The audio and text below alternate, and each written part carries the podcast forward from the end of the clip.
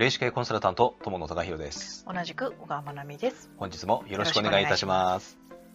はい、えーと、本日もですね、えー、私たちが霊視鑑定で心がけていることについて、えー、今回4回目ですね。はい、はい、4番目。正直に伝える。はい、うん、うん、えーとこの正直に伝える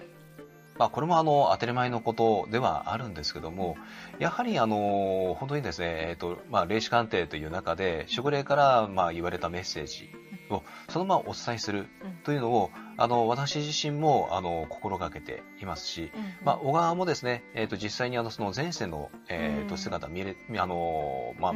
見たものについては、まあ、包み隠さず、もうそのままありのままをお伝えしています。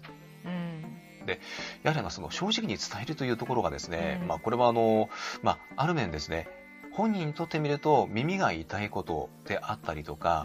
ちょっとこれはあまり知りたくなかったっていうものも中には出てくるかもしれないです。ね。うん、ただそれがあの、まあ、今世における、ね、課題であったりとか、あの現在えーと、抱えている問題に直結していたりとかというところがあるので、うん、やはりそこはですね、うん、えーと、正直にお伝えしないといけない部分だというふうに思っております。うん、でもちろん私たちとしても最終的にですね霊視鑑定を終えられて、まあ、あの喜んで笑顔で帰っていただきたいというそういう思いがあります。